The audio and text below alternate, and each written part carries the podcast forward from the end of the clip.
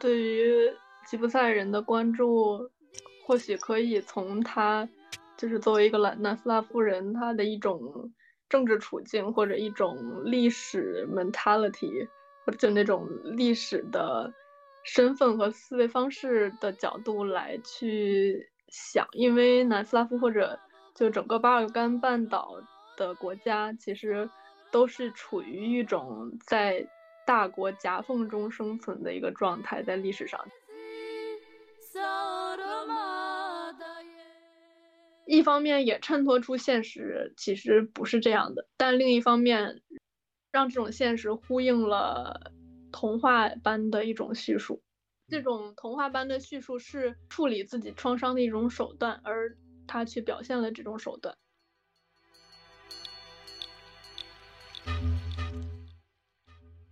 他在这么混乱的环境当中，而且他他的混乱是如此的真实，他的混乱是如此的理所应当。就是他所有的很多镜头，他他肯定不是预先设定好，或者是要怎么拍。这个东西倒下来，这个东西飞掉了，这个东西，呃，这里塌了，这个人又怎么什么什么状态？这个是他其实每个镜头都是非常的混乱的。我不认为这个是精心编排的一种一种设计，他他是在混乱当中找到。一些非常大的规则，并并通过这种规则来构建一个他拍摄出来的一个作品。欢迎来到映缺斯汀，呃，我是马克，呃，今天我请来了我的朋友博乔和阿江，一起来聊聊著名导演库斯图里卡的生平以及他的作品。二位先和大家打个招呼吧。Hello，大家好，我是博乔。Hello，大家好，我是阿江。我先介绍一下库斯图里卡吧。出生于前南斯拉夫共和国的萨拉热窝。一九八一年，他的处女作《你还记得多利贝尔吗》问世，并赢得了同年的威尼斯电影节的银狮奖最佳处女作奖。之后，由他导演的《流浪者之歌》《黑猫白猫》《地下》等名作屡屡斩获各大电影节奖项。他的作品大胆、热情、喧闹，我们却能从看似杂乱无序的构图中看到他细腻及温暖的笔触，并从中阅读到他对于南斯拉夫群体的政治、文化、历史的深刻思考。今天我们来聊一聊库斯图里卡，一位南斯拉夫的民族英雄，一位国宝级的导演和他的作品。当时我写这个引言的时候，博乔还对我有意见，我把他写成了民族英雄。啊，博乔并不同意。哎呀，呃，我同时也觉得他的就是笔触可能也并不是很温暖，但是可能各画不是就个人有个人的看法对，嗯，他的笔触可能更偏向于印象派这种风格。我感觉他是非常嘲讽的那种喧闹的讽刺的感觉。是我觉得他写人还是写的比较温柔的。呃，尤其是遭受苦难、痛苦的呃弱势群体，他还是比用一种比较温暖的关怀、关怀的这种，比较常见于他作品中的主角这样的角色。嗯，确实，他对吉普赛人的一些历史和经历和社会的处境确实比较关注。嗯，对，我也觉得这是他非常有意思的地方。库斯图里卡他小时候好像经常跟那个小混混混在一起。然后有这种呃很强的街头的这种混混式的一种呃审美和也学到了一些思维的逻辑，呃，所以他描写对象，他选了很多的这个吉普赛人也很有意思。我觉得这种视角是非常独特的，也是一种非常取巧，然后又非常有有意思的一个视角。从被大众排斥甚至有意遗忘的这么一个群体来看历史。来看人性也是一个非常有意思的，让我想起的是类似性的，可能是科波拉。科波拉他拍《教父》的时候，他是选了一个当时并不受欢迎，也是被排挤歧视的一个群体——黑手党嘛。在他拍《黑手党》之前，那基本上黑手党这个群体在主流的媒体还有这种文文艺作品当中都是属于那种不入流的、不想看的、糟糕的、黑暗的存在。但是他拍了之后，因为故事讲得很好，反而使这个群体好像看起来更加的这个。光辉啊，然后充满闪光点啊，什么，甚至还反过来真的影响了现实，让其后的一些组织还有意的去模仿《教父》当中的这些黑手党的形貌或者他们的行为准则。这个也是他这种对于人群的选择他也是一个我我认为是非常非常明智、非被非常非常有他的特点跟风格的，也也给他的作品加了很多的不一样的色彩和他的感受在里面。我觉得某种程度上，这种对于吉普赛人的关注，或许可以从他就是作为一个南南斯拉夫人，他的一种政治处境或者一种历史 mentality，或者就那种历史的身份和思维方式的角度来去想，因为南斯拉夫或者就整个巴尔干半岛的国家，其实。都是处于一种在大国夹缝中生存的一个状态，在历史上，就在他们的西边有各个欧洲国崛起的这些现代国家，然后在右边就是上面又有俄罗斯和就是当时的沙皇俄国，以及呃右边还有奥斯曼土耳其，所以这就在这三组帝国和文化的交集这个地方衍生了很多。非常文化交融的一个处境，包括天主教啊、伊斯兰教还有东正教相互融合、相互或者有一定的冲突，但是主要是一种融合的熔炉式的一个状态。然后他们也也是一个可以感知这种边缘群体，或者不是说他们可以感知，就是可能是处于一种边缘的一一种。不是由他们来统治世界，而是在世界的统治之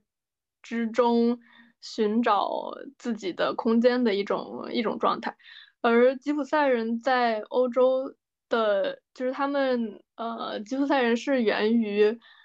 印度北部的一个低种姓的民族吧。然后他们在可能十几世纪的时候，就是迁徙到了欧洲，然后罗马尼亚之类的。一带的区域，并且今天也在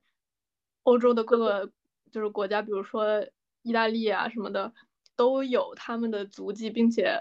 一直在维持着他们自己的一种生存的方式。就在历史上，他们可能确实一直被认为是边缘的角色，像妓女啊、什么小偷啊或者人口贩卖啊之类的这些话题，一直都是跟吉普赛人。联系在一起的，就是以至于今天我们可能在一些流行的媒体上，什么小红书或者抖音的一些视频里面，还能看到有人吐槽说欧洲的吉普赛区或者吉普赛人偷他们的东西，这些种种的印象也是说明着一个吉普赛人一直处于一个社社会边缘，并且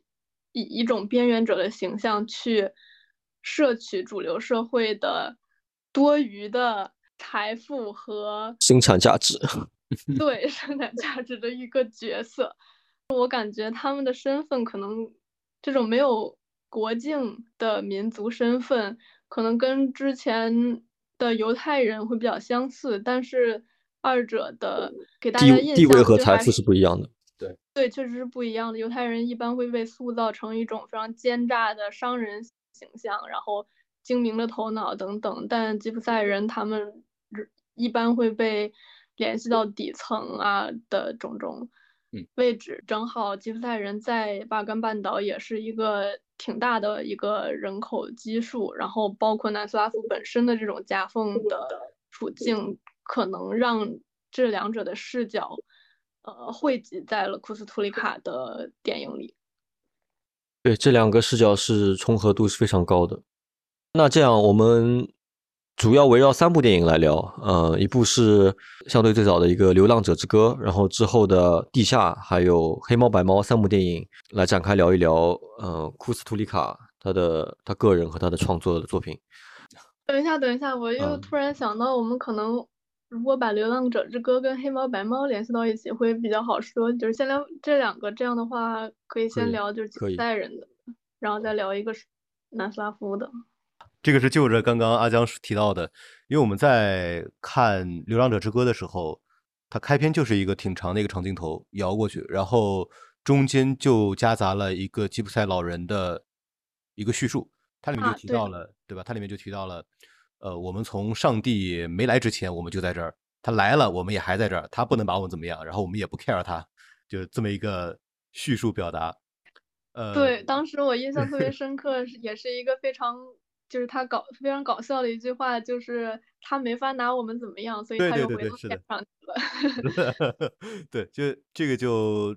他借助对上帝的这个表达，我觉得也是他对他们对于呃主流主流的某种呃，就是你你你看不起我，我也我也我也不太看得上你这种味道，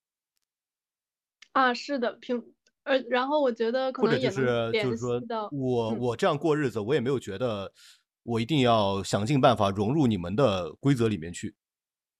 啊，是的，是啊的，我感觉在宗教层面上也是这样，就是因为他们不是信奉传统的那种基督教和不是在传统的基督教的机构模式里面，所以嗯嗯嗯，某种程度上，这个也是借着这种宗教关系去，呃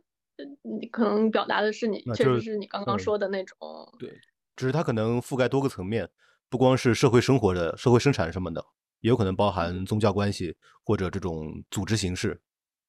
嗯那我们就把这个《流浪者之歌》和《黑猫白猫》放在一起聊一聊，因为它这两个作品，它确实对他们描述这两部电影描述的对象比较相近，然后也是他这三部电影当中生活气息比较比较浓厚的两部电影。虽然他一个一部是悲剧，一部是喜剧，但是他的个人风格也是，呃，表达的比较统一的两部电影。嗯呃，我们先讲一讲这两部戏的剧情，大概剧情。对，呃，当然这个是我写的，阿江可能有点意见，大江可以等等提出来。嗯嗯，《流浪者之歌》呢是拍于一九八八年，它是讲述的吉普赛青年脱离原生社会，走向意大利社会后迷失自我，并走向毁灭的悲剧故事。阿江，阿江，你觉得这个这这个评价中肯？我觉得我对你的评价主要基于 你总结剧情的方式，而不是说这个剧情是不是对。就你这么说也对，但是我可能不会这么总结。阿江，你是怎么评价这个电影的？或者说怎么给他这个贴标签的你？的视角是如何给他归纳的？我想想，我觉得我可能会说，它是一个通过一个吉普赛少年形象的一个少年成长的视角去追溯吉普赛人的种种社会剪影。就是我可能会更加说是他通过什么样的视角去干了一个什么事儿，就是他提供了一个什么 discussion，什么讨论啊？马克头疼，嗯，我在我在我在思考，因为，嗯，就大的来说，他讨论的问题其实是一个相对原生的群体走向现代化的，被迫走向现代化的一个过程。你为什么觉得他们是现代化的故事呢？我觉得这并不是一个关于现代化的故事，就是因为他们本身本来在村子里生活的时候就有很多所谓现代的元素，比如说他们看电视啊，然后一些哦哦，我我知道我知道，我各种各样的哦，我知道你意思了。我的我的现代化的我的现代化的意思是，它是社会的结构，它是对呃社会社会结构，然后人的价值体系走向现代化的一个、一个嗯导致的结果。因为它我觉得你不如说它被金钱侵蚀的结果，而不是说现代化的结果。就我看，可能因为我就是就是学习的东西对于现代性的讨论过过多了，所以我对这个词比较敏感。然后我感觉现代性一般在我们的叙述里面都是一些主流社会，比如说。就是西方的主流社会，比如说他们在米兰的经历啊，就米兰是一个现代化城市，而比如说，比如说什么黑河村儿就不是一个城市，就不是一个现代现代化的地点。但是如果这个概念本身不是一种虚构的想法的话，那现代化、现代化或者现代性，其实在各个地方的呈现。是有多种方式的，就是如果在一个边缘的地区，所谓更加边缘的地区，它面临的边缘处境，或者说种种的融合状态，其实也是现代性的表现。因为只有当现代性把一些城市放在人们想象中的中心的时候，这些地，就是这些小黑河村儿什么之类这些地方才变成了边缘。就是这其实它变成边缘本身就是一种现代性的体现。当然，小黑河村儿我编的，我也不知道我为什么就想起来这么个名字。因为你有点歧视东北人民。啊，这是东北的，对不起。不要，不要上线。no no no no no no no。欢迎阿江为自己辩护，他曲解你的原意。对，就你就没有说什么这个江南小镇啊什么的。因为我来为自己辩护一下，因为我觉得是因为黑河这个河在我的脑海中，我觉得就是这正是黑河这个地方它的现代性体现。就比如说因为就是最近的各种东北文艺复兴，就是在东北之前，不是之前主要是在社会主义。呃，时期有各种各样的工厂啊，然后大量的工人下岗之后，这些地方某种程度上是走向边缘、走向衰败了。但是抖音和快手各种直播软件让这些地方重新兴起了，就是这种看似经济上并不发达的地方，或者说在消费上并没有特别的发达的地方，比如说他们不去去排队购买喜茶之类的，就是这种地方，它其实与快手和抖音这种非常非常现代、非常资本主义的东西结合是非常紧密的，所以这种融合的关系，就是在英文里面叫 hybridity，一种 hybrid 的状态，我觉得是东北或者这个我口中的虚构的黑河，呃的一个他们现代性的一种体现。因为现代性它并不是，并不只是一种纯粹的状态。我们口中的这种对于纯粹的现代的想象，比如说上海或者说纽约、巴黎、伦敦什么的这种非常中心的巨大城市的纯粹现代性的体现，它其实是这些地方的话语权的话语权的表现本身，就这个地方本身有话语权，所以他把自己视为现代性的中心，而其他地方变成了边缘。但是事实上，这哦，并不能明白说你意思了，明白你意思了。反正你你但的这个你的主要的主要的观点就是现代性这个东西是 open for interpretation 的，就是不要把它狭隘的定义成这个。没错，就是其啊实是一个非常小的点。他妈的，那不废话吗？我让你教我这个东西吗？但是，但是你让我解释的呀，我本来没有没有特别想 展开说。啊，我靠，好吧，好吧，哎呀，我靠，对，我们也挺挺讨厌上海的，妈的，作为常州人是不。是，天呐，你别给我挖坑！我对上海人没有，我对上海没有没有任何的意见。好，那你对东北人有意见啊？再说下去就哦，不扯了，不扯了，不扯这个，不扯这个，这个扯远了。No No No No No，不行不行，专业一点，专业一点。Anyway，嗯总之就是说，我不觉得吉普赛这个青年的成长故事，就在《流浪者之流浪者之歌》中的吉普赛青年的成长故事，是一个关于他从一个非现代的地点到一个现代地点的一个一个故事。我是觉得他在不同的空间中、不同的价值体系中和金钱的诱惑下，从一个比较就是他淳朴的，本身所就是成长处境的一个语境，到了一个别的语境。而且我认为这部电影的宗教的隐喻也比较强，就像他的那个奶奶，嗯她是一个呃宗教信仰比较强的人，她经常用和神的关系来来作为一个衡量，包包括思呃思考的一个标准。就像小镇青年迷失了之后，他他对着自己的孙子就说：“呃，你你心里已经没有神，你也失去了对人最基本的信任，那你这样你这样的人是啊会失去神的庇佑的，神神是会离你离你远去的。”其实他也是，我认为他也是，呃，导演也是在借借他之口在批评这种粗暴的，当然是个带引号的现代化，就是广义的现代化，就是进入到嗯。现在这么一个资本主义横行的，嗯没有充分定义的，也没有充分充分思考过的一个游戏之后，，对，进入到这样的生产关系里面，然后以这嗯。种非常粗暴的，或者说是怎么样都行的，可以突破底线的形式来进行敛财，来进行呃物质的攫取，然后之后当他嗯。因因因因因为刚刚马克讲呃讲的这一段的故事是发生在这个男主角跑到意大利去成了那个小偷组织的头目以后，他偷了一笔钱，然后回到自己的老家去娶了老婆，然后在酒吧里面狂欢喝酒的时候，他的奶奶找上了他，然后看着他孙子现在这个样子，那个泪流满面、语重心长的跟他说这些话。对对，而且很嗯 有意思的是，当他回去之后，他发现他的未婚妻怀孕了，他无论如何都不相信那个未婚妻肚子里的孩子是他自是他自己的，但是呢，他也不介意，他就是形式上能够接受这样的婚姻，但是他对妻子是连最基本的信任没有，就是他形式上嗯。他还是尊重呃遵从社会的主流的规范，包括他们当地的风俗习惯，但是事实上他这个人和呃他他和他人的一个内心的距离其实是无比的遥远的。呃，我倒觉得遵守遵守规范是他的表现的形式，而他的本质目的是，就是他需要形式，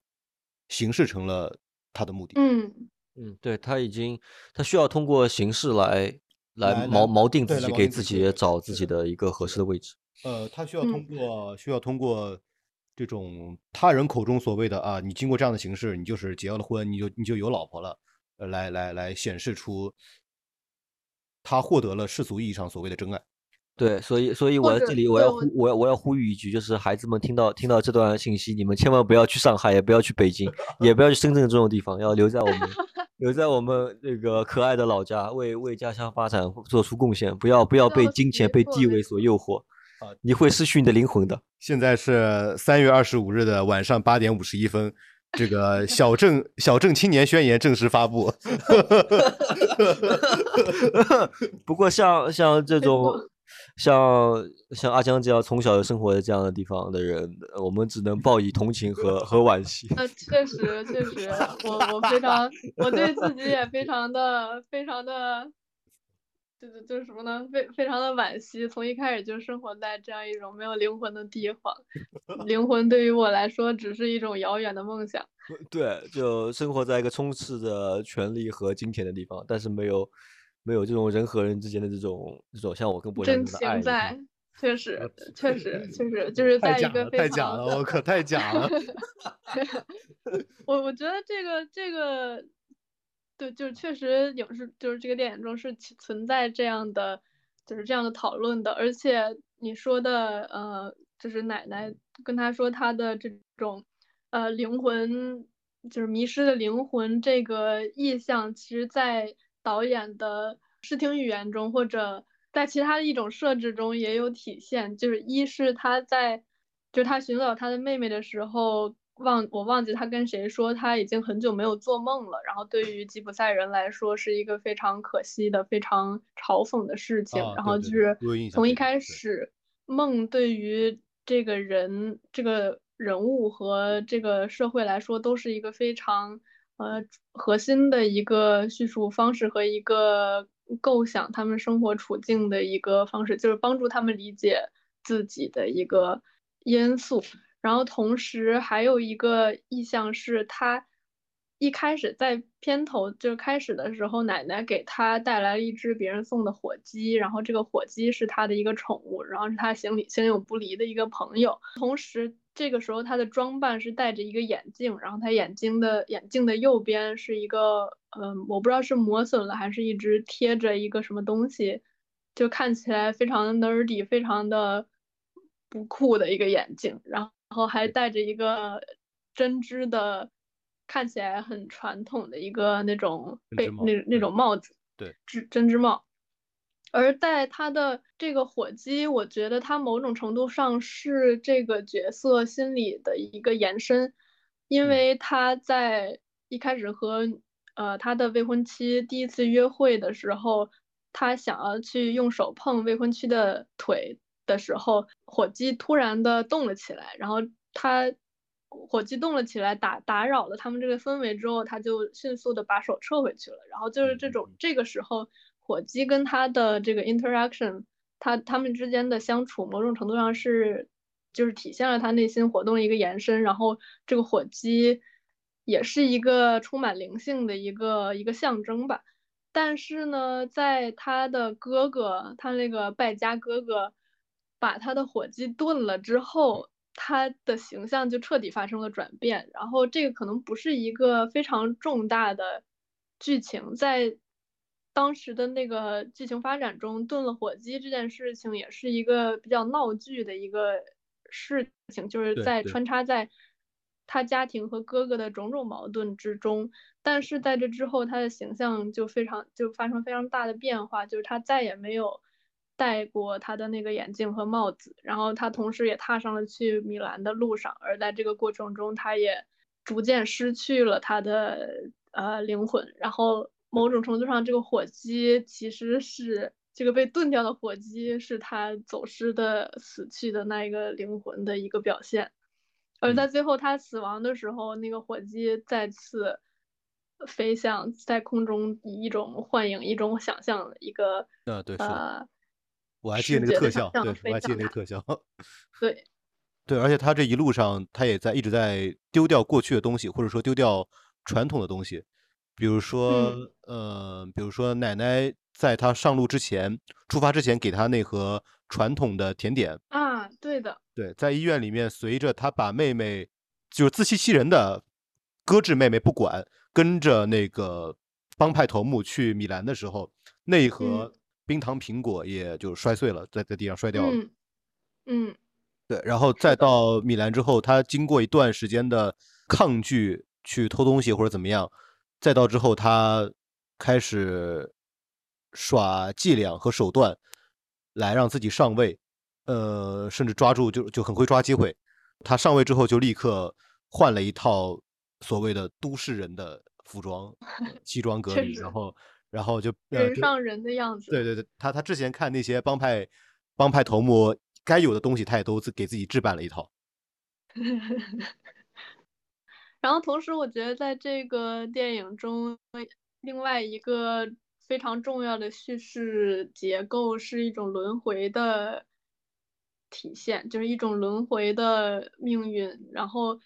呃，最直接的体现就是他的他和妹妹刚刚离开村子的时候，在呃路上看到了他飘着的母亲的头纱，就是他们的母亲之前是因为诞下了。就是一个私生子吧，相当于，然后 which is 主角本人诞下了他之后身亡了，而他当时他们当时看着母亲就是这个头纱飘在他们去往往西就是西行的，就是车子的后面，然后他们一直看这个头纱飘在公路上，最后掉在了地上，而后来在他的他自己的妻子。就是他也不不相信他那个妻子怀孕的孩子是他的，然后也是不相信妻子，而想要去抛弃这个孩子。然后在他妻子一个人穿着婚纱走向铁路铁路铁路旁边，就是去独自生产的路上，这个头纱也掉掉在了旁边，然后被吹到了。男主住的地方，然后男主也是看到了这个头纱飘在空中，然后这种一代又一代的以同一个意象重复的这个这个方这个手法，就是也是体现了他这个命运的一个轮回。这个 idea 的话，很多人把这个 compare with，就是很多人把这个和《百年孤独》相比较，然而。事实上，影片中也确实有很多元素非常像《百年孤独》，然后不光是这种集体的，就是集体命运的一种一种以一种魔幻现实的手法去叙述的方式，还是里面具体的一些设置吧，就是确实很像一个吉普赛人的《百年孤独》。是的，我认为就这种魔幻现实主义，它是可以。首先，它能极大的刺激人的感官，它可以，尤其是以这种视听语言去打破你固有的对于现实的日常生活的一种固有的认知，然后借这种方法，借这个打开的这个裂缝来灌入更多的、更多的视角和更多的空间供人思考。嗯，而且感觉是一种线性的、主流的，或者说现代的理性的叙述和。一种民族的神秘化的，就是其他的呃价值观体系下的叙述的一种重重叠的一种方式。比如说马尔克斯他自己在写作《百年孤独》的时候，经常会用一种看起来非常矛盾、非常不现实的手法去描述，呃，描述一些非常创伤性的场景。具体怎么说的我忘了，但是大概就是说，比如说一排一排人在某个革命中被政府军射杀了，他就把它描述成。呃，这排人突然升向了天空，等等，就是一种非常陈述性的口吻去描述一个不理性、不现实的情况，就是这个这个叙述上的理性和内容上的不理性的重叠，其实构成了给呃不同价值观或者不同的世界观的人的思维和想象。也不是说想象，就是叙事的一个空间。而且我觉得，甚至这个非理性的部分，它产生的共鸣要高于这个理性的一种叙事的共鸣。嗯，这个也是魔幻现实的写作手法或者文学形式里面它的一个特色，或者说它之所以要产生这么一个流派和形式，也是因为这个目的。对，是的。嗯，对，就比如说，如果继续去举一个例子的话，就是他在。《流浪者之歌》，他做的一个梦，比如说他梦见奶奶他们家着火了，然后奶奶在用毛线把米兰大教堂缠起来，就是各种，然后就是这样的一些意象，用一种现实的口吻把它和。现实别无二致的呈现出来，就是这个可以算是一种魔幻现实的手法。当然，这个这个片子里面有很多这样的手法，这只是其中的一个。还包括还包括最直接的就是男主的特异功能。嗯啊，对的。这个这个这个咱们都 刚刚对呃，如果那些还算是某种草蛇灰线的线索的话，这个是他直接导演是直接明白的放在剧情当中的。他一个看起来就其他事情都还算是一个算是个怎么说呢？就是一个故事，而当他引入这么一个设，就这样一个设定的时候，是完全和这个故事本身是格格不入的。对，而且我认为这部戏作为悲剧，它最悲剧的那一幕，应就是应该他在我在我看来啊，是他利用他的这个超能力去杀死那个帮派的头目，对，杀死他的仇人这一幕，甚至是要大于他这个人的一生的一种悲剧，因为这个悲剧它是超越。个人的一个痛苦，它是在隐示着、暗示着一个人他与生俱来的最大的天赋，居然去这么荒唐的去用来用来仇杀，这个才是一个一个社会或者一个人一生最最悲剧的地方。但我觉得你这么说，某种程度上也是一种，就是这个也很有意思。就是我觉得很有意思的一点，就是他即使在。带着一个人贩子团伙去以各种方式卖艺啊、偷钱啊或者乞讨啊，但是他始终没有用这个特异功能去赚钱，就是这某种程度上对他来说是一个非常私人的事情，就是他没有把它当成一个赚钱的手段，即使这个非常特别，是一种所谓的天赋，但是反而是在他情绪上或者说精神上需要仇杀的时候，他使用了这个功能，就是他和他的。精神其实是非常高度紧密的结合的，而且如果我们把男主运用超能力这部分提出来的话，他前后应该一共展现了，应该是三次吧，我印象比较深刻的四次，三次还是四次了。第一次是他跟女主，他向他跟女主约会的时候，他向他卖弄的展示自己的这个超能力，然后下一次是他的哥哥为了向。那个帮派头目展示他的弟弟有能力，值得加入他的帮派，让他的弟弟就是强行要求他弟弟展示他的超能力，然后再之后就是，对他直接用超能力去进行复仇。是的，这个连起来看，我觉得也是，嗯，某种某种纯粹或者纯洁的东西，跟人直接相关的东西，在这样的挤压之下，最后扭曲，然后产生了你说的那种悲剧。我还觉得有一个非常让我觉得挺悲剧的一个点，当他找到他的妹妹，然后也找到他的儿子，非常三个人非常高兴的坐上了回程的火车，就是准备回到老家去的时候，说要给他们两个去买买零食，还然后说给奶奶买礼物，然后他回下了车之后就直奔了这个仇人的婚礼上，然后回去要去仇杀这个人。然后他在临走的时候，他的儿子抱着他说，大概就是说你不要不回来。然后他大概意思是说，我知道你不会回来的，是这个意思。就感觉这一个瞬间也非常的 poignant。poignant 是什么东西啊？我感觉它很难翻译，就是非常的戳。对是很错。我们聊下一个吧，我们聊聊黑猫黑猫白猫作为一个喜剧喜剧来聊一聊吧。我跟你聊 emo 了，对，你聊颓了。来，我再来一句话概括一下。你可以说我又开始 editor 职业病了。你可以说，相比之下，妈的，废话太多了，不行事我拒绝，我拒绝，我就是，嗯，简单粗暴是吧？简单粗暴，对，粗暴风，嗯，黑猫白猫讲了因婚姻和财产继承而引发的矛盾和斗争的喜剧故事。你的这个就是这种，对得有点起承转合吧。就是这就是这种好像什么都讲了，但又什么都没讲的风格。这个就叫 one liner，知道吗？一句话就可以，感觉嗯，戳心。我我感觉，我感觉好像确实应该在这个剧情的时候多说一点点，不然在后面每次讲到细节的时候都要解释是什么剧情，这样就显得很惨。没事儿，反正就是现在，哪怕开头讲了，到时候还是得补充 一样的。啊，好的，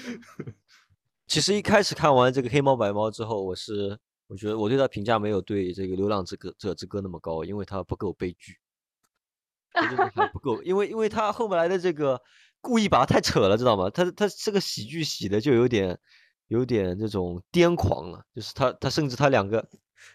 他们两个死掉的老人都要活过来，我觉得这不是一种喜剧，这个某种程度上是喜剧壳子下的一些非常，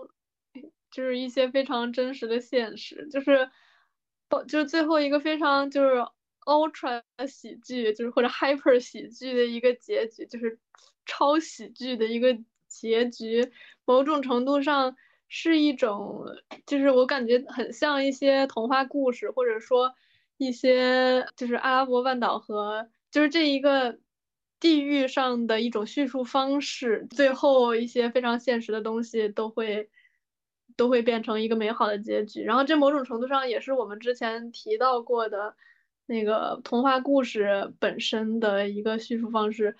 哎，我操，说的太多了，我重新说一下这段。嗯，啊，没事的，你干不要这么洁癖，这个这个你要知道好好吃的东西都弄不干净的，你弄太干净就不好吃了，你你。等一下，等一下，我刚说到哪儿？我们我们呃不要精神洁哎，癖，你就。你就给我在那个我们做猪大肠我们做的猪大肠式跟你讲截掉就行了。呃，不我好的操你继续说，你继续说。我说完了。我靠，你那个，你把你把那个，为什么说这个和童话故事有有相关性呢？就是这些童话故事为什么要搞一个这么这么极端的大团圆喜剧的结尾？它的目的何在呢？它真的能够这个元素加进去，真的让能让故事更好吗？或者是能让我觉得是这样的，比如说我们之前讨论过，在童话故事中，就是中世纪的童童话故事，它本身是经常是黑暗的，它是讽刺经那个中世纪的一些，比如说王公贵族的一些离谱的通奸啊，或者说谋杀啊，一些一些这种非常血腥的、不理性的一些故事。但是它以一种童谣，经常以一种童谣或者童话充满想象的，呃，然后最后经常就是王子和公主幸福快乐生活在一起这样的结尾连在了一起，它某种程度上是对于这些残忍的现实、残酷的现实的一种再叙述，就是他把这种残忍的叙事、叙事就是现实叙述成一个快乐的故事。这本身是一种互相矛盾的事情，但是在我们小时候听童话故事的时候，因为有这个结局，我们就不把之前的，比如说白雪公主被毒杀这样的事情当做一个 trauma 一种创伤去理解，而是把它当做一个通往幸福道路上的一个小小的坎坷。而这这个这个叙述方式在《黑猫白猫》里面也是出现了的，中间的种种矛盾和种种的主人公看来难以解决的或的现实，在最后都非常快乐完美的解决了。就是这种神迹，其实是非常不现实的，但是它反而夸大了，就它反而用来反衬了前面的这些悲惨的处境，而也让这些悲惨的处境在精神中不再是一个创伤的存在。就比如说，这个故事中，这个父亲，男主的父亲的形象其实是一个非常无能、非常愚蠢，然后经常就是跟混混。搞事情，但是又被混混欺负，然后几次面临生命不保，然后各种各样的威胁，但是在最后奇迹般的被化解了。就是这件事情在现实中其实是不经常发生的。然后如果你真的处于那种被混混孤立、被混混欺负、被欺诈的状态中，其实是会对你的精神造成非常大的影响的。然后你也其实也经常是无力回天的。但是因为在电影中把这个，就是但是电影中反而把这件事情喜剧化了，一方面也衬托出现实其实不是这样的，但另一方面让这种现实呼应了童话般的一种叙述，或者说这种童话般的叙述是是人们处理现实的一种心理的，就是是处理自己创伤的一种手段，而他去表现了这种手段。不不行不行，我们是真男人，我们要创伤，我们不要童话。但是，比如说你如何从一个……我要我必须要补充一下，就是这可能这个这可能这可能是这可能是我的我的过错。在差不多两周不到以前吧，我给他推荐了《哈姆雷特》，然后我们连着看了二零一五版本的英国牌的《哈姆雷特》和一九九零年版北京人艺牌的《哈姆雷特》，然后他就《哈姆雷特》入脑。他现在就 对 哦，所以他是觉得，所以这个跟刚刚的童话有什么关系？所以，所以他现在就就是我要悲剧，我要看大悲 剧，对，原来是这样，对，就是一切一切不够悲剧的，我都觉得啊，驾驶搜索，笑死了。但是地下他又觉得太悲剧了，他又觉得太太沉重了，又又。他可能是因为他觉得那个这个悲剧不是跟人直接不是罪和人相关，而是牵扯了太多的。他他是他是真悲剧，他是他是历史，对历史是不能被戏戏弄的，就是在这种文学的作品当中，它是不能随便瞎讲，或者是。那其实某种程度上，但是某种程度上，地下其实跟黑猫白猫一样，是用了这样的融合性的叙述手段。它是在历史的对对它的结尾，对它的结尾都是这样的一个。刻意的，就是机械降神，然后一切 happy。呃，对，甚至不只是结尾，它整个叙述都是一种喧闹和悲悲剧的一个融合。就是我感觉这是它中心的一个一个手法，以及甚至可以说是一种，我不知道能不能说算是如果如果是或者说一种边缘人物的精神。如如果只是从这个技术层面和内容层面来分析的话，那肯定肯定是它。它和黑猫白猫是差不多是对等的，但是如果是从历史的角度来讲，因为地下是真实的历史，它是对真实历史的一个反思，所以看的时候你能感受到那这么大，就是这个南斯拉夫这么多人群，这么几代人的命运是被这么戏弄的感受，和看黑猫白猫里面那些无关痛痒的几个角色的被戏弄的命运的感受是不同的，因为这个它共情的对象不一样。因为他讨论的地下是真实发生过的历史当中的这种创伤，而且你你你会有一个更具体的一个概念，是哪一群人在什么时候经历了什么样的创伤。嗯，我们可以一会儿继续说这个。我们刚正好聊到聊聊了一嘴他的那个风格嘛，就是大量的大量的狂欢式的这种嗯表现。这个我们今这个我们在查阅资料的时候找到了一句，库斯图里卡在接受采访的时候说了一句话，对他说我是酒神父亲之子，然后跟他对话记者就问他说，那么酒神是你兄弟喽？他说不，我跟他没有关系。是酒神吧？他说他说我跟酒神没有关系，我们不是兄弟。我就 是酒神父亲的儿子，但是我跟酒神没有任何关系。对，他是肯定是认可酒神的精神，但是他又觉得九神的精神不能完全的代表他，就是他的高，他的这种精神的高度是和九神精神是别无，呃，是是是同同一个高度的。或者也有可能就是单纯觉得，就是九神思想在到他眼里的艺术发展的这个阶段的时候，已经不够了，不充足了，不充分了。我不知道他具体是为什么这样说，但是啊，一方面从逻辑上来说，酒神父父亲之子有没有种可能就是酒神本人？但是从呃，然后这只是一个玩笑话，但是另外一种记者确认过的，他说不是，他说不是，他说我我知道我知道，但是他这样说就是 conceptually 是一回事儿，而且非常搞笑，就是感觉我是我，当然我是我弟弟的父亲之子，非常他个人化的表达，对 对对。另一方面，我觉得去用就是用酒神的这种这个视角去看他的电影，确实是。我觉得是合适的，就是即使他不觉得这是完全吻合的，但我觉得是合适的，因为它都是一种集体的一种潜意识里面被压制的种种无序和种种欲望的一种喷涌式的发泄。这个可能与酒神，可能就是传说中的酒神节并不一样的，就是。它并不是在一个特定的场景下、一个特定的社会情境下或者一个节日之下被宣泄出来的，而是一直充斥着他的电影中的各个时刻。就是这种对于潜意识的无序的表现，我觉得呃是地下的一个主要的手法之一，也是《流浪者之歌》和《黑猫白猫》的。主要手法之一，我还挺想展开聊聊这个话题的。但如果简单说的话，嗯，就直接复杂聊吧。哎呀，快快，你你想怎么聊怎么聊，快！我们要发挥酒神文化。他妈的，为什么 讲个话都要瞻前顾后的？还要对，因为戏剧里面酒神、酒神思想或者酒神精神，它是和日神精神相对的嘛。日神是是做，就是戏剧里面我只呈啊，或者说艺术艺术里面我只呈现幻象的这一面。我通过技术思考。设计我我营造的一个精美的幻象，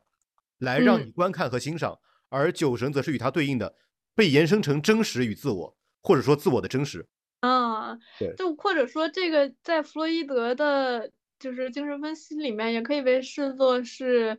就是一个人的意识和潜意识，或者对和潜意识和无意识之间的一种就是拉扯。而就我刚刚想说的是。对于这个酒神或者潜意识的一个非常集中的或者一一贯贯穿他所有作品的一个元素，就是场景中的动物，一群一群的鹅或者鸟，还有在地下中一开始被轰炸过的动物园，呃，动物园，然后就是动物爬满整个街头或者在一个城市里面的景象，其实呼应了他各种社会尝试去压抑。去控制、去理性化、去叙述的各种各样的尝试吧，就是我们尝试去压制这些野蛮的、呃非理性的、不受控制的各种各样的东西，包括欲望或者仇恨或者各种各样的东西，或者魔法，然后或者超现实的、超自然的现象。就这些都是被我们压制的各种各样的事情，但是这些东西在他的作品里面以一种动物的一种无序、一种 chaos、一团糟的形但但场景对出现。对我认为这个出现在他的叙事周围。对我我认为这个意向是肯定存在的，就是战争真正发生之后，这个动物的从动物园跑出来，然后动物和这个世界的关系和这个社会的关系是。其实是有这层关系，然后非常有意思的是，最后在故事的最后，真正活下来的还是那只小猩猩。对，嗯嗯，interesting，这个 point 我没有我没有想到，但是确实确实确实 good point。对他反而把星星作为一个所谓的这个下一轮下一代的希望之火，作为一个火苗，把它传播了下去。对，就是包括我刚想说什么来着？你被星星打败了。就我觉得 他这这个，嗯，让我想想该怎么说，该怎么说呢？就是他这个这样的主题或者这样的一个经常让嘈杂的音乐和动物贯穿在他的叙述中的手法，也让我想到福柯的《疯癫与文明》，其实也是类似的一个 argument，就是我们常常把。就是在历史上，我们逐渐把疯癫视视作一种病症，就是视作一种，因为它非理性，然后或者各种原因，我把它视作一种病，然后需要被治疗，需要被从社会中隔离出去。而事实上，这个地下的结尾，伊凡在精神病院，他说地下有各种各样的通道的时候，就是那些人也不相信他说的是真的，然后他被放在精神病院在接受治疗，但是。这个某种程度上是社会在去控制或者 contain，就是去监禁这些对稳定秩序和理性有威胁的存在，包括自然，包括各种各样的不受理性控制的因素。福柯他这个对于这个社会的观察是基于科学革命之后的社会吧？对，是吧？就这怎么说呢？也不是，就是它是一个逐渐的过程，但可能主要发生在，嗯，维多利亚时期和是前二十二十世纪，就是这个是一个重要的节点。这个也是这个科学史观的，呃，繁荣昌盛的发展的比较迅猛的一个一个时期。嗯，对，是的。或许我们可以就此开始，就是聊到地下里面的一些设置。就我感觉，对于 unconscious 的一个。体现还有刚刚博乔说到太阳日神，就是是被当做一个幻境，或者说你刚刚说的幻影还是哪个词？幻象的一个对幻象，对幻象的一个这一个方面，在这个地下的哦，对，是的，是的，是的空间中，其实也是有层层叠叠的体现的，就是对有不同程度上的 illusionist 幻境制造者。可能第一层面就是马高他在房子的上层，他控制着地下室里面的人们的生活，然后他让地下室里的人以为战争二战没有结束，然后再持续帮他生产，嗯，制造武器。对，同时在星星开了一炮打通了 地下通道、地下高速路的时候，就是连接各国边境的高速路的时候，小黑和他的儿子。对，冲出去，然后冲出去，然后到了一个电影片场。对，然后把那些打扮成德军的这个影视剧组当做是真正的敌人，然后，然后，然后大开杀戒。对，然后把这里面扮演纳粹的人射杀了。对，但是这个某种程度上又是另外一层幻境，就是在这个剧组它本身，它是在制造一个历史。对，情境，而不是，而他从一个幻境逃出来，是进入了另外下一个幻境。而且我觉得由此可以由这个片组展开所谓的由马高所代表的这个地上社会、地面社会，嗯嗯，也是某种巨大的幻象。就还有一个层面，就是这个这个拍摄的剧中剧、电影中的电影的拍摄，他用的是同一组演员。对，是的，是的，是的。对，然后在这个剧情中呈现了他这组演员在拍摄《地下的第一章》的剧情。对，魔这样一个被魔改后的第一章的剧情。对，对，对的。然后在拍摄的过程中，整个场景是没有特效的，就是他给我们呈现了拍摄没有特效的拍摄过程，就是或者说他把特效制作的。这个物理过程也呈现了出来，也包含在内进行了拍摄。啊，是的，比如说一个人被射杀了，或者一群人，一个人在一个就是这个英雄在冲一群纳粹兵开火，但事实上这个就并没有人受到伤害，然后大家也只是往后跳了一下，集体倒了，就让他显得非常的 mundane。然后这个其实本身就呼应了他在第一章中拍的类似的场景。是加了哪些精彩的特效之后的，然后这个就是他也指涉了这一个导演，就是库斯库斯托里卡本人在拍摄地下中的又一层幻境的制造，而每一个这三层幻境，每一层都有一个镜头的出现，就是这两个摄影的过程，这两个电影这两层电影拍摄是可以理解的。然后同时在马高的上层的房子在给地下室的人制造幻境的时候，他也同样用一个摄像头和一个就是一个观察下面的一个摄像镜。对，和一个镜像这样的一个形式表现，就是这三层幻境的制作，就是也挺也蛮精彩的。对，而且我认为这个地上地下两个世界也是适用于用显意识跟潜意识两个维度来讨论的。地上的永远是有规则的、有秩序的，但是同时也是充满了虚伪、欺骗和扯淡的现实的。它是它是被它是被规训的、被束缚的。它是成成逻辑的，它的叙述全是合理的，但是呢，精心调教的，但但是又是非常愚蠢的，就是简非常傻逼嘛，对吧？大家干的事情都是非常扯淡的，但是地下呢都又是混乱的，然后又是本能的，然后还有星星在那里开炮 尤尤其是当那个乐师，他就乐队师傅，他注意到那个星星已经钻进去，然后他几次在那大声啊，就是或者说在注意，没有人理他。这个马高、阿黑，还有就是他们的这个情妇，这只顾在那里狂舞乱跳，然后是的，是的，阿黑的儿子也是在在那里跟新娘卿卿我我，没有人没有人让星星开炮，然后星星真的开炮了。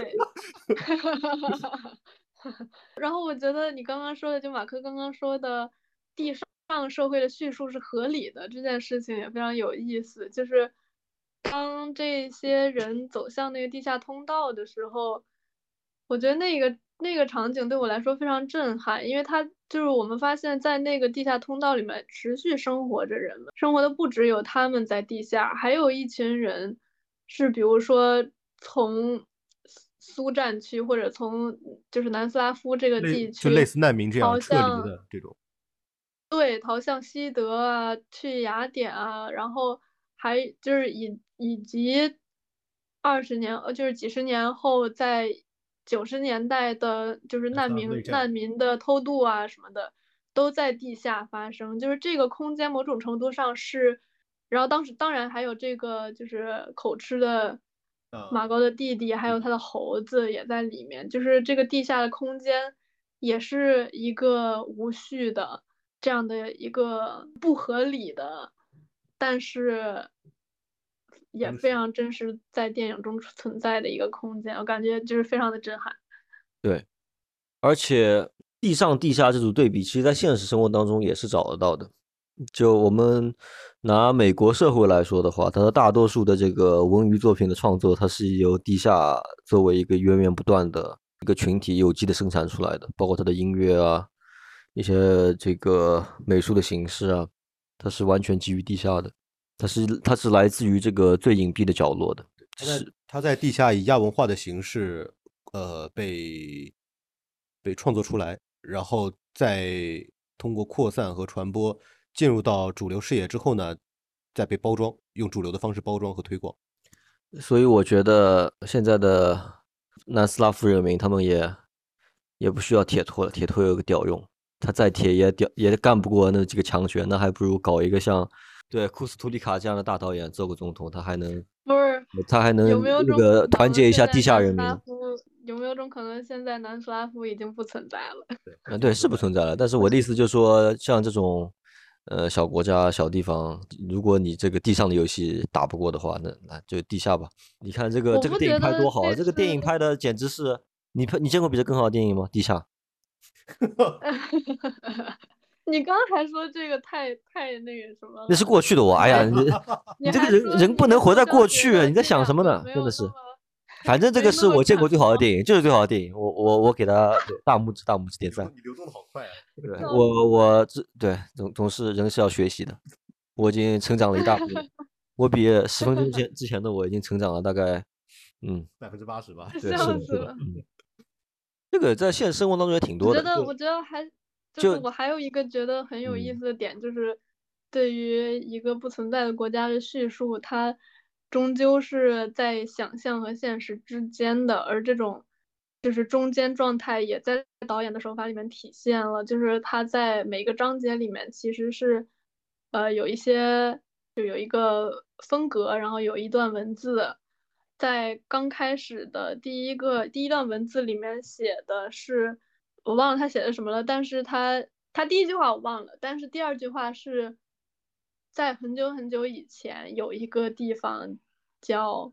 南斯拉夫还是还是那个首都的名字，在一九四一年，德军开始就是纳粹侵占了这个地方，开始轰炸。就是他这个这两句话本身就是一个童话格式的开头和一个史料格式的开头的融合，而在他后面呈现的电影里面也经常穿插了一些历史影像，然后在这些历史影像里面剪入了。演员新表演的东西，包括马高在铁托的左膀右臂工作啊，发表演讲啊，然后还有呃女主在阅兵或者军队旁边向大家打招呼这样的这样的场景，就他确实就是他在这方面也是在史料和呃虚构之间的一种融合，然后非常合适。就是还有这种虚构与现实结合的手法，其实非常的费里尼在八部半里面的就是一些手法，包括最后的一个场景，在长桌上所有人都复活，就是或者在天堂里面，在长桌上面，或者是一个也不是天堂，一个虚构的空间，在长桌上面大家在狂欢吃饭，呃欢庆这样的一个场面，呼应了八部半里面也是靠后的一个片段，男主在一个。狂欢的长桌上欢庆，又在桌子底下躲着自杀，然后就是这样的。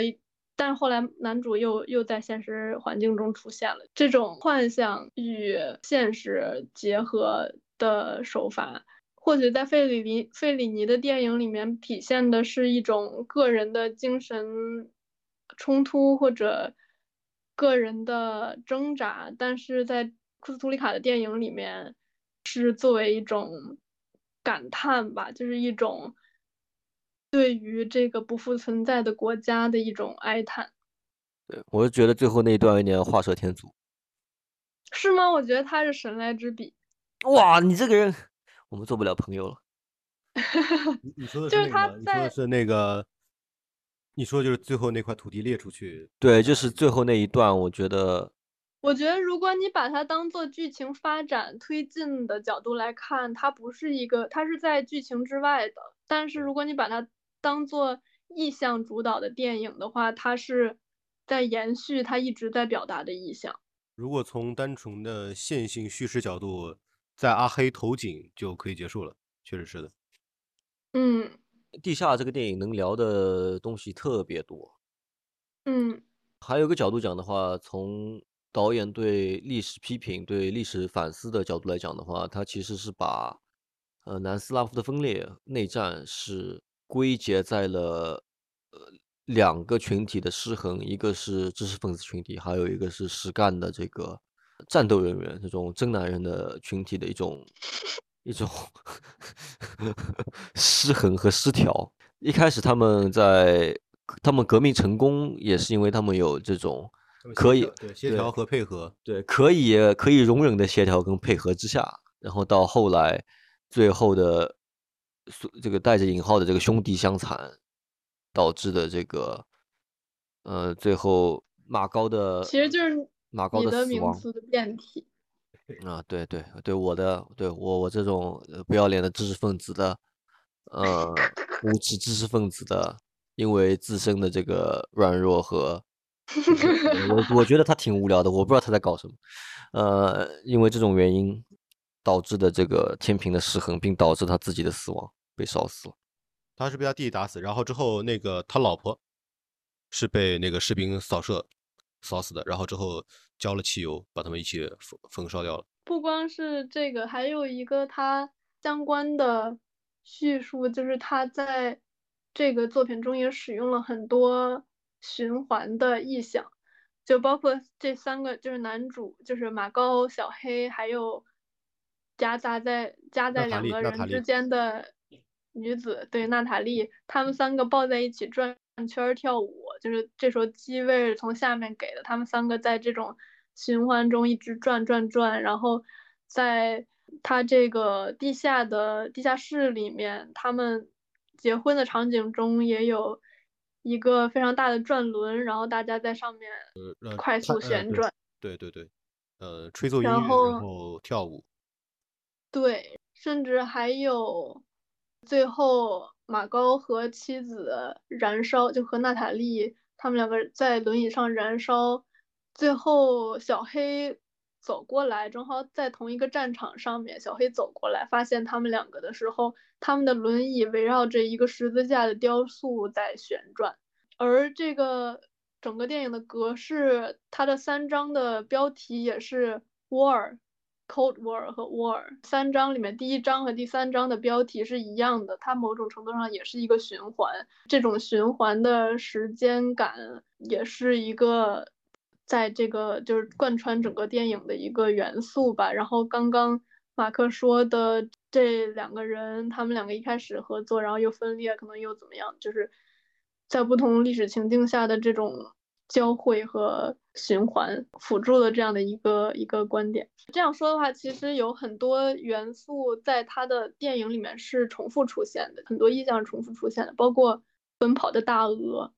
或者乐队，这或者还有一个意象我非常印象深刻，就是上吊在钟楼上面上吊，把绳子放在高的弟弟上吊两次，对。对，马高的弟弟上吊了两次，第二次是在钟楼上面，随着钟的晃动，这个人也在钟上面晃来晃去，而这个意象在呃《流浪者之歌》里面也出现了，也是一个这样的看起来有一点不酷的弟弟，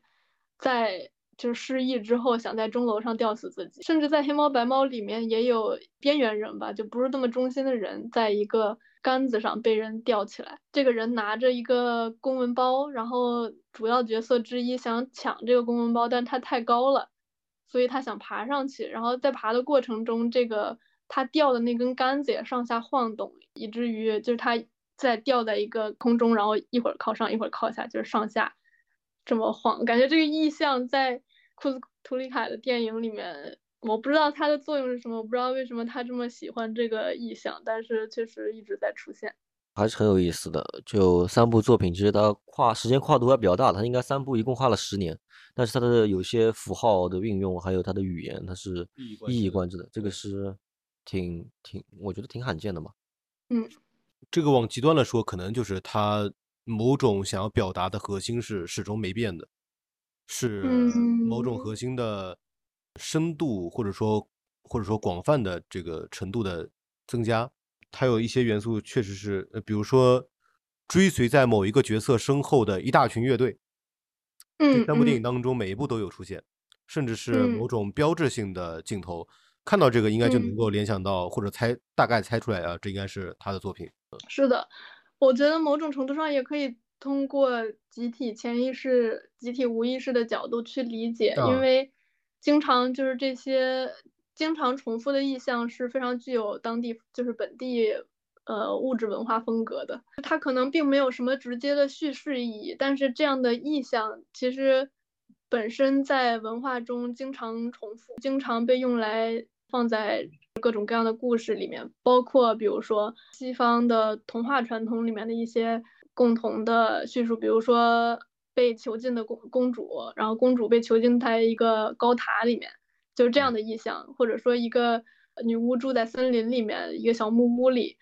或者一个比如说青鸟，就是这种各样各种各样的意象，它可能在作品本身中没有一个特别的叙述意义，它只是一个搁在那儿的一个东西，只是为了需要囚禁公主，所以有一个。这样的高塔经常用来囚禁公主，所以高塔用来囚禁公主了。然后就是这样的一种设置，但是它在整个文童话传统里面一直出现。我觉得某种程度上，在他的作品中，这些大鹅呀，这些摇摆的钟啊，上吊的人啊，这个可能是他用来去宣示一种文化 presence 的方式。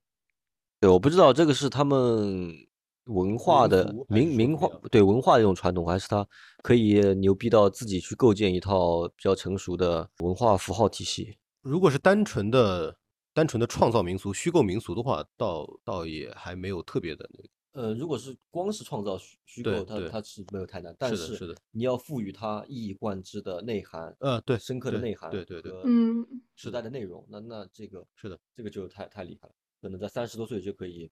可以去独独立完成一个构建这么一套他所谓他的一套宇宙观，就是叙事的方法和对对嗯这嗯这个就太神。奇了，或者就是一个世界的构构思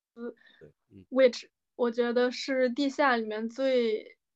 就是让人惊叹的一点，就是它构构建了一个非常庞大又有叙事意义的世界观，地上地下的格式，而且地下嗯。的内容又在不断，就是具体地下指涉什么，从一开始地下地下运动，就是共产，就是南斯拉夫共产党的地下运动，到地下室本身，再到地下通道，就是这个扩展对。对对，就是这个扩展，它是非常，我觉得非常让人惊叹的，可能就是他，就是他在构建的这个世界世界观。对，就他的这套世界观，呃，和体系的话，其实是非非应该是非常接接近这个世界本质的一种一种思考了。它可以驾轻就熟的去把这么多复杂的又看似不相似的概念，把它用这种地上地下的意象把它表表现的这么好。其实同样的这个手法，就是这种 emphasis 或者这种世界观的建造，可能在很多日本动漫里面和现在的游戏设定里面也都用到的很多，就是一个机制来构建一套叙事手法。对，但是它的真正的难点在于它的这个艺术本身的特点，他是一个导演，他是个嗯电影导演，他他嗯不能一手遮天的去自己用手画出一个世界，或者写出一个世界。就他自己而言，他自己说的，他说，当他在片场时候感受到那种混乱，才真正激发了他创作的灵感和他的创作的欲啊望。这这个 才是最神棍的地方，就是对。他在这么混乱的环境当中，而且他他的混乱是如此的真实，他的混乱是如此的理所应当，就是他所有的很多镜头，他他肯定不是预先设定好，或者是要怎么拍，这个东西倒下来，这个东西飞掉了，这个东西，呃，这里塌了，这个人又怎么什么什么状态，这个是他其实每个镜头都是非常的混乱的。我不认为这个是精心编啊。排的一种一种设计，它是它是在混乱当中找到一些非常大的规则，并并通过这种规则来构建一个他拍摄出来的一个作品，也就是一个非常完，就像我们刚才说的一个完整的，然后又成体系的一个一个世界观。对，说到这个，正好他在地下里面也花了一定的篇幅去描述一个影视剧组在在如何工作。然后里面有一个很有意思的镜头，就是这个阿黑跟他儿子跑出地下以后，误认为剧组中的这个这个饰演就演员饰演的德军是真的真的德军，然后直接用狙击枪击杀了他。然后这个当时这个这个戏中戏片场的导演一个劲儿在那拿那个导演话筒在那里喊，哇，太太太真实了，太自然了，快接着拍，接着演。对，这这也是他的一种一种讽刺。这个太搞确实，对确实，对，因为因为因为因为确实就是有一些这种，呃，其实挺呃，其实事实上是无能的导演，对，他所谓的追求真实啊，追求自然，那就是我真的全部来真的，然后 他的 内啊核就就是假的，就无聊的、空洞的不行。对，是的啊，是的所以你这么一说，我想到有一个就是俄罗斯的一个一个戏剧还是一个电影的，就可以说是一个实验吧。它就是用一个超还原的情境，让大家全都激发出来了苏联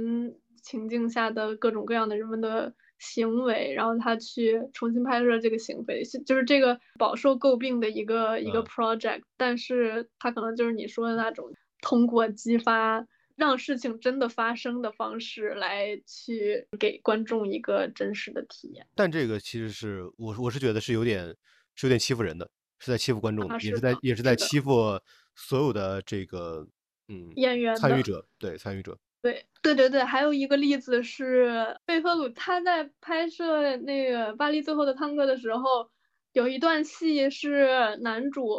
和女主发生了性关系，嗯。但是在这之前没有告诉女主会有这场戏，就是他在拍的时啊。候，女主完全不知道会发生这样的事情，然后嗯。所以女主当时的反应非常的惊恐，就像她想要表现出来的人物形象一样，就是他希望这个人物不知所措，所以他就真的让演员不知所措。一直以来大家都非常诟病这件事情，这个这个也是比较个非常不道德的，对，这也是比较显著的，体现了电影当中会体现导演暴力的一个一个一个事件、嗯一个例子。呃，电嗯影本身是带有暴力性质的。嗯，对像我们话剧就没有，我跟你讲，所以你们要看话剧，他妈的别看电影。呃，话话剧只负责成像，对，我们然后观众和观众一起创造，不会像电影那样他妈暴力的给你几个镜头就把东西塞到脑子里去。话剧是一场对话，这个电影就是一场暴力。我靠，你现在怎么说的比我还溜啊？当然了，我是制作人啊，他妈的，不然我怎么卖啊？好的，好的，好的，好的，那我就放心了。优秀的制作人，对对对，是的，听我没有错。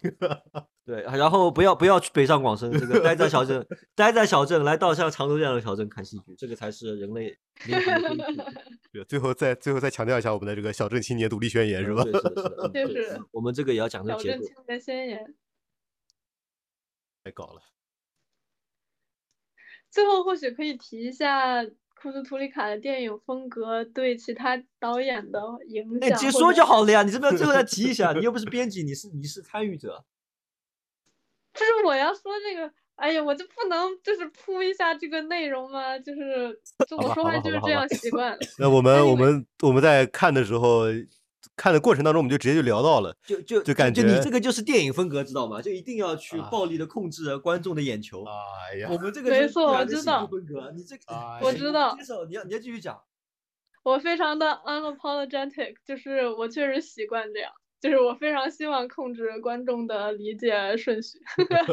啊，你太自没有恋了，你办法，就是一个写作者的习惯。啊，我然后是就我是，anyway，我是想说的是，就是就就确实可以看到他的电影对于姜文的很多电影有很多就是这样上的影响。对，或者说我们作为中国观众最直观的能够感受到的就是，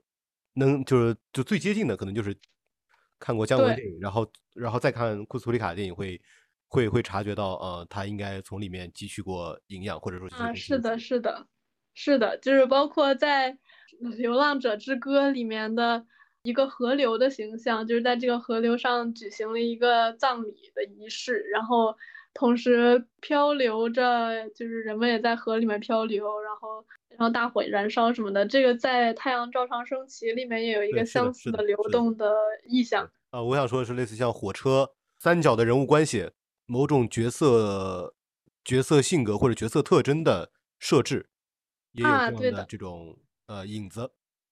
对的，对的，就比如说《地下》里面的小黑或者阿黑，他嗯和那个《让子弹飞》里面姜文饰演的那个角色，就是也有就是很像的地方。对还有《地下》中的开场戏是一堆人劫了一一一堆军火，然后在对对是的，就是一边狂欢一边就撒钞票偷。东西，对对，撒钞票。然后这个这个在《让子弹飞》里面的开头也有相似的一个设置。包括后来他他们挨家挨户去送钱，也有这种，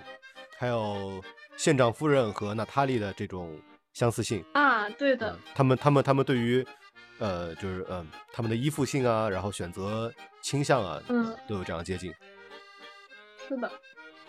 感谢大家听这一期的 Interesting，，我们下期再见。再见，再见。